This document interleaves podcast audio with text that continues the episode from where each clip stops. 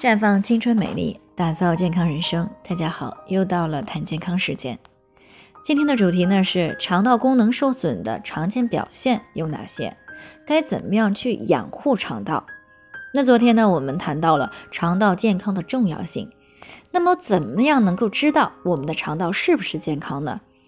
那如果说经常的出现啊排便腹痛，或者是排便困难。便秘、腹泻、肠道敏感、大便的味道重、排气增多，而且呢排出的气体呢有刺激性味道等等情况，那一般呢都是提示肠道存在一定的问题。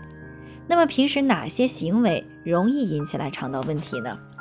一呢就是经常吃烤肉，我们都知道烧烤的温度可以高达两百度以上，那么这个时候啊，肉类当中的蛋白质和脂肪。会分解出多环芳烃和杂环胺等致癌物质，而且越焦的地方有害物质就越多。这种肉类呢，经肠道吸收之后形成的代谢产物，对于结直肠的肠壁是有毒性的。那如果是长年累月的与肠道黏膜相互作用，就可能会诱发肠黏膜的病变，出现息肉，甚至是肠癌。第二呢，就是吃太多的高脂食物。那脂肪呢进入到肠道以后，人体会分泌胆汁来帮助消化和吸收脂肪。那如果频繁大量的进食高脂肪的食物，肠道当中的胆汁的浓度就会上升，而过多的胆汁酸和胆盐呢，又会强烈的刺激肠道黏膜，引起肠道黏膜增生，形成息肉，还有可能呢诱导已经生长的息肉发生恶变。第三呢，就是长期大量的使用泻药。那我们女性朋友都爱美啊，很多女性朋友为了减肥或者是改善便秘，那长期的使用果导片儿啊、大黄、芦荟等泻药，那不仅呢会打破肠道菌群的平衡，还会破坏肠道黏膜上用来促进肠道蠕动的纤毛啊，而出现黑肠病。持续作用下去呢，最终呢会导致肠道壁细胞增生，增加肠息肉，甚至是肠癌发生的风险。第四呢，就是长期的久坐。那我们知道，久坐会影响到直肠以及盆壁的血液循环，使肠道的蠕动呢速度会变慢，造成了有毒有害的物质不能够及时的排出去。那长期下去呢，就势必会增加肠道疾病的风险。另外呢，经常吃垃圾食品，总是吃剩饭剩菜，饮食不规律啊，滥用抗菌药物，也会打破肠道当中的菌群平衡。增加了肠道疾病，甚至是其他系统疾病发生的风险。那么问题就来了，我们该如何去养护肠道呢？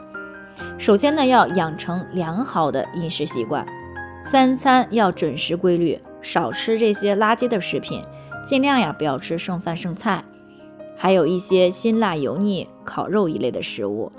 每天呢要吃一些新鲜的蔬菜水果以及杂粮。啊，每天的喝水呢是要喝到一千五百毫升以上的啊，尽可能的是温水，这样呢是可以促进肠道的蠕动，防止便秘的发生，这样呢能够及时的把有毒有害的物质排出到体外。不过呢，如果肠道处于腹泻或者是积热状态的时候呀，就不要再吃粗纤维的食物了啊，要以容易消化的软食和粥类为主。等到恢复之后呢，再正常的饮食。其次呢，就是不要滥用药物，一定要少用抗菌药物，不是必要的时候，尽量不要使用这个泻药来改善便秘。